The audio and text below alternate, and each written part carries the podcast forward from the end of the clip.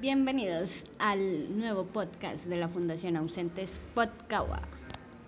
Este primer episodio, el episodio piloto, hablaremos de temas bastante intranquilos que nos corroen la mente.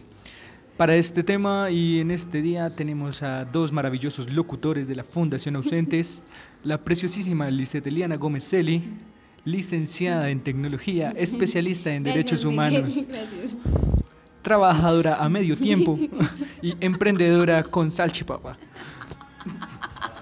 ¿Y quién les habla? Miguel Alexis Farfán, estudiante de ingeniería, especialista en el SENA, en instalaciones eléctricas y sobre todo buen chico. Consumidor de maní.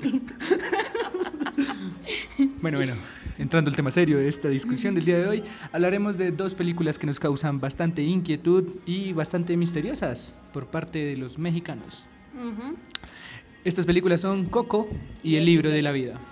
Ah, eso, el libro de la vida. no es el libro de la selva. No, esa es otra película como de, de la selva europea.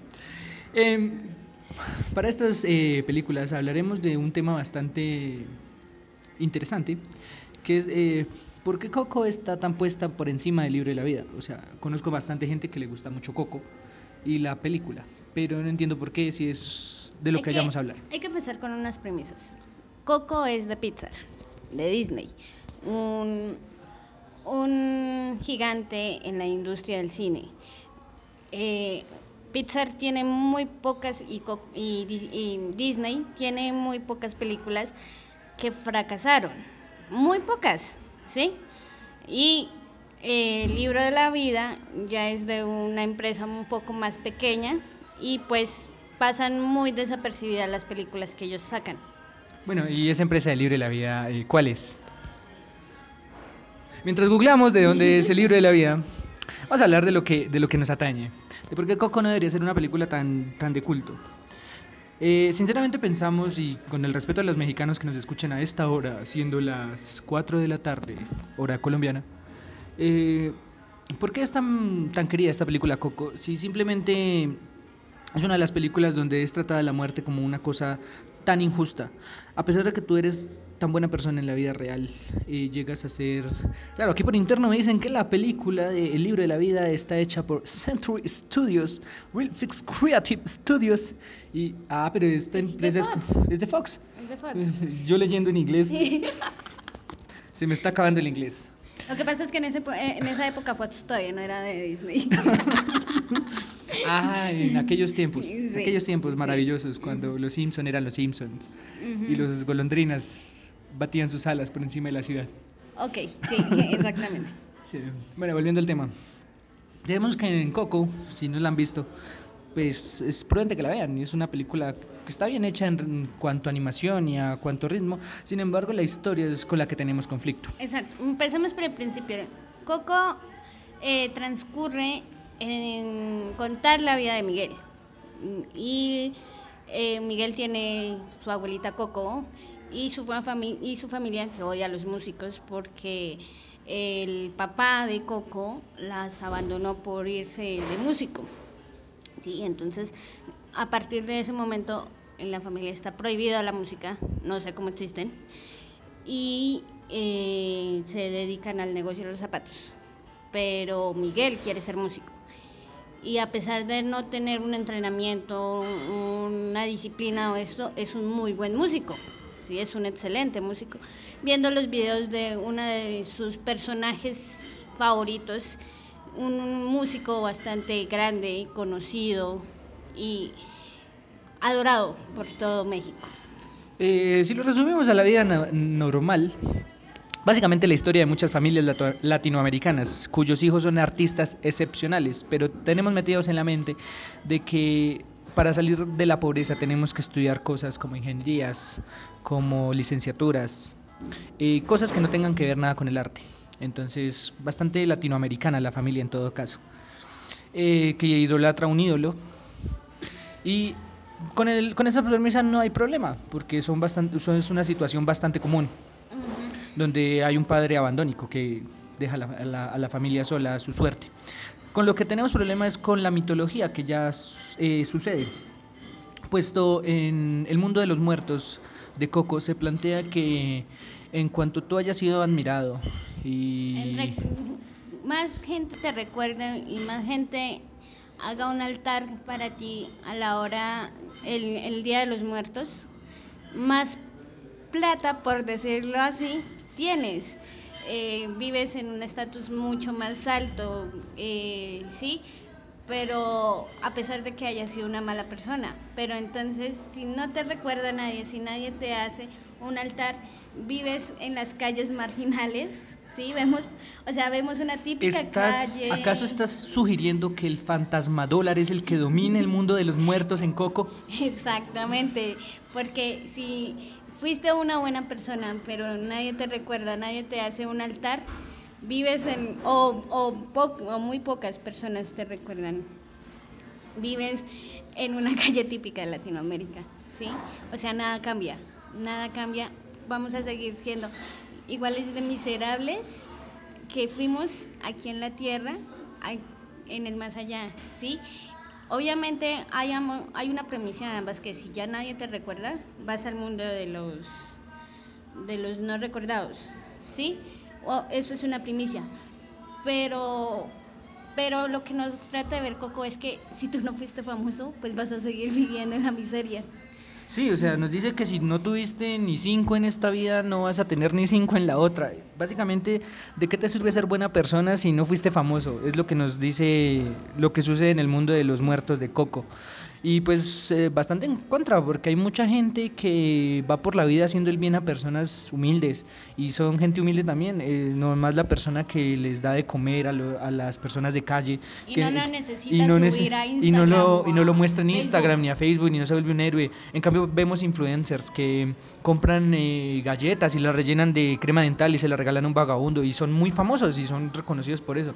Si viviéramos el mundo eh, en que nos plantea Coco, esa gente se, se estaría bien viviendo en el mundo de los, de los muertos, mientras las, las personas humildes, las personas buenas, porque los buenos somos muchos, pero eh, no necesitamos estando- estarle mostrando al mundo que somos buenos. Y vivimos en el anonimato, ¿no? Nosotros no necesitamos que nos reconozcan. Con solo reconocernos a nosotros es más que suficiente. Pero entonces, como nadie nos conoce, no vamos a tener un altar y vamos a seguir en las, viviendo en las calles marginales de, de nuestra amada Latinoamérica.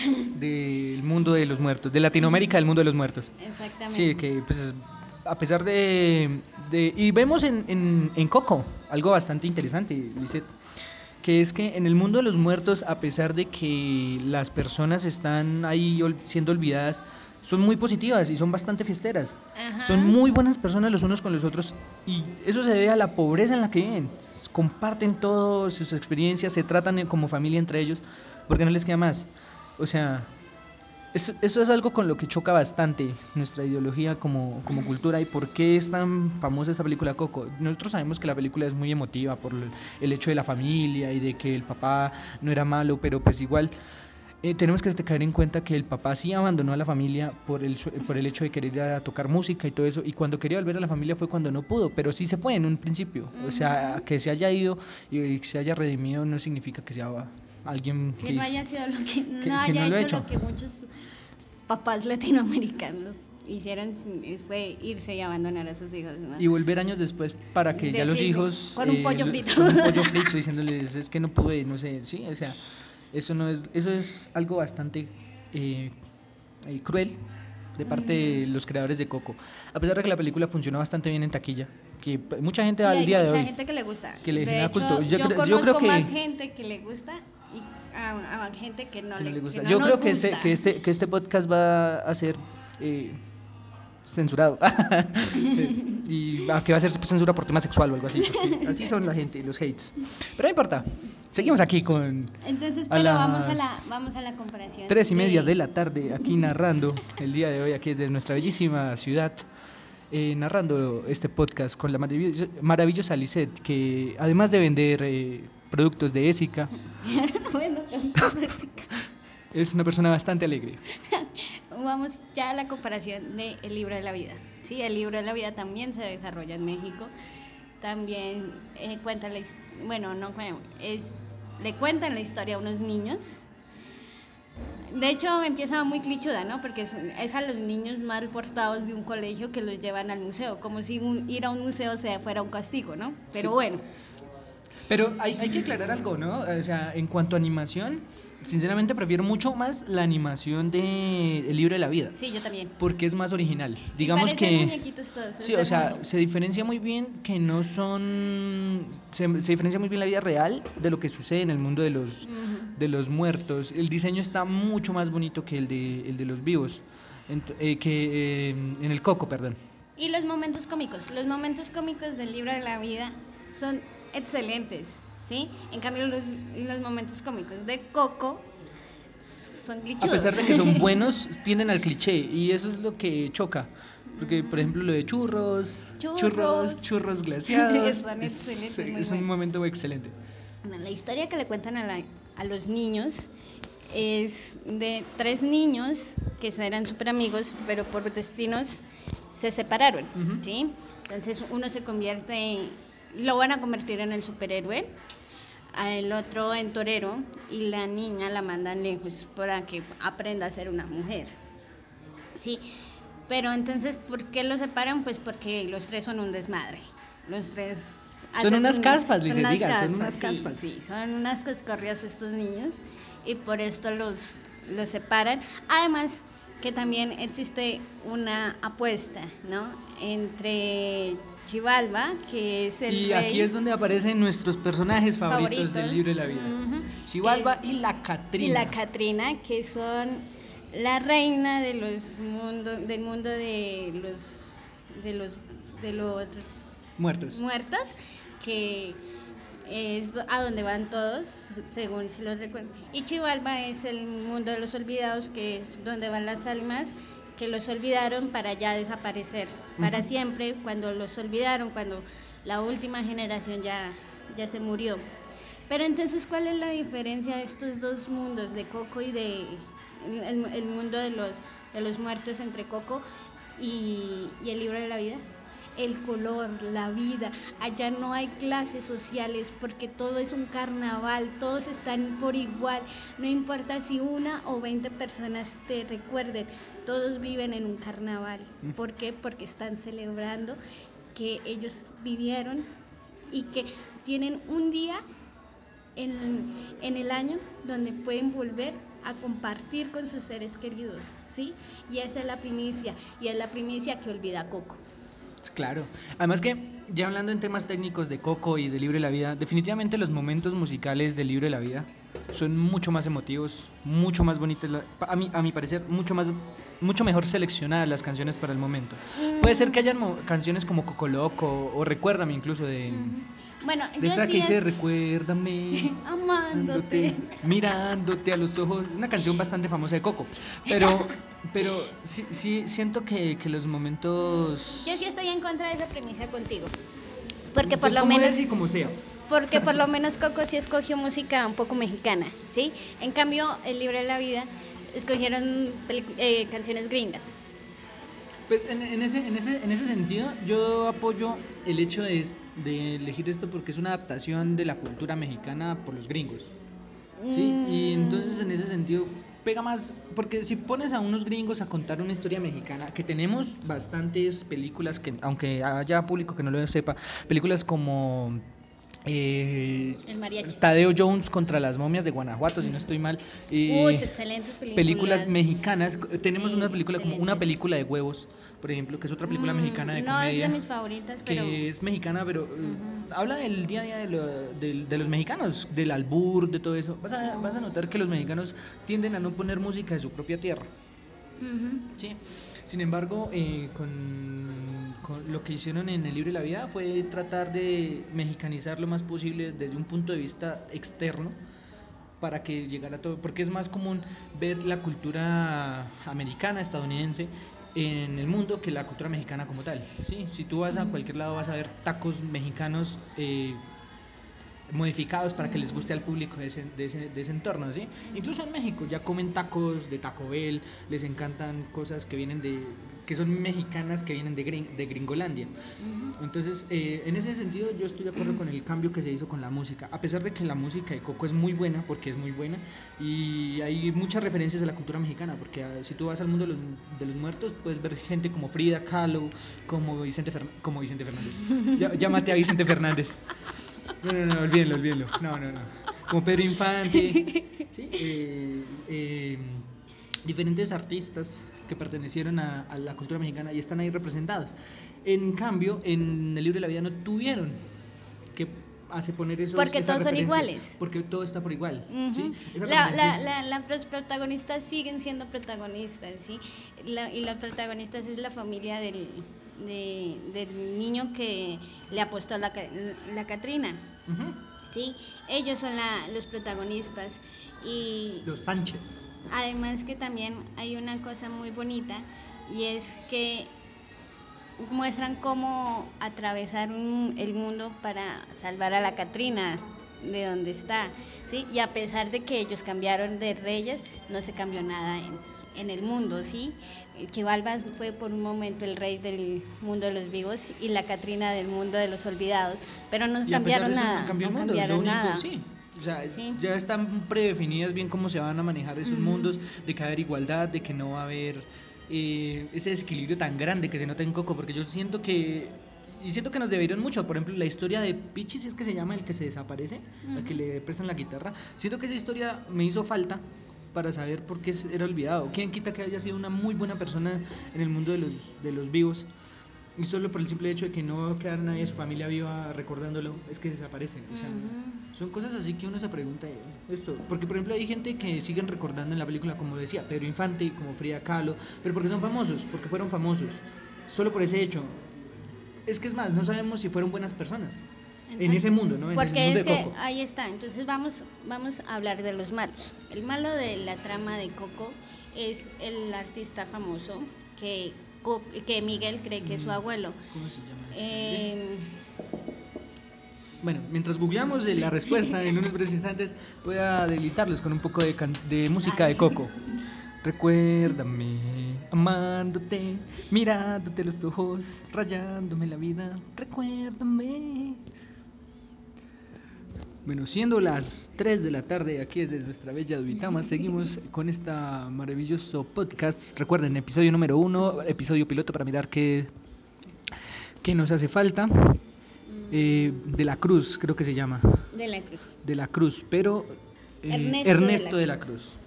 Eh, una parodia a Pedro Infante. Y pues yo sé que si alguien nos escucha tal vez no recuerde quién era Pedro Infante. Pedro Infante era el Brad Pitt de nuestras abuelas. Porque ese hombre era el macho por, por, por excelencia. Era, lindo y cantaba. Listo, entonces, él es el malo de la trama donde eh, Miguel en un principio creía que era su abuelo, pero, pero, pero resulta que era bastante predecible esta película, en tu caso, sí. Porque cuando yo la vi desde un principio, supe que el abuelo era el, el alma que quería, que se disfrazaba de, de Frida, ¿sí? ¿sí? Y era una, una persona re mala, pero si lo pensamos, él nunca tuvo castigo, ¿sí? Porque, bueno, él se murió por segunda vez como murió por primera vez, pero, él, ya está muerto. Él asesinó a alguien cuando estaba vivo, él asesinó al papá de Y él ya está muerto entonces no puede morir y la gente lo va a seguir recordando porque no saben el lado oscuro de la historia, ¿sí? Entonces no va a tener un castigo. O sea, sí, pero si nos vamos al, al libro de la vida, tiene una historia mucho menos clichuda, una historia excelente donde el verdadero villano ni siquiera son los malos. El villano es el conflicto interno que tiene cada uno de los personajes que desarrollan de manera excelente y que dan un, que dan un desenlace pues, algo... Ah, Pero mira que los villanos aparecen hasta ya al final de la película. No hay como tal un villano porque Chivalba...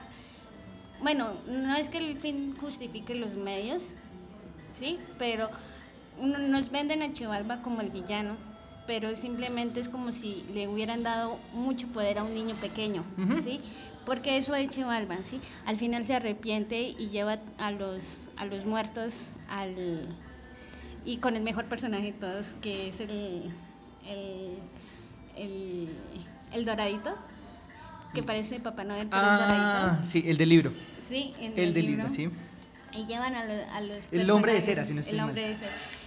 Llevan a los personajes a salvar el pueblo y mandan a los y sí, y los villanos sí tienen un un castigo, ¿sí? Y los sacan del pueblo para que no los maten a nadie. Y pues Chivalba resulta con la Catrina porque ellos pues casi siempre han tenido un amorío, pero esta vez lo hacen posible.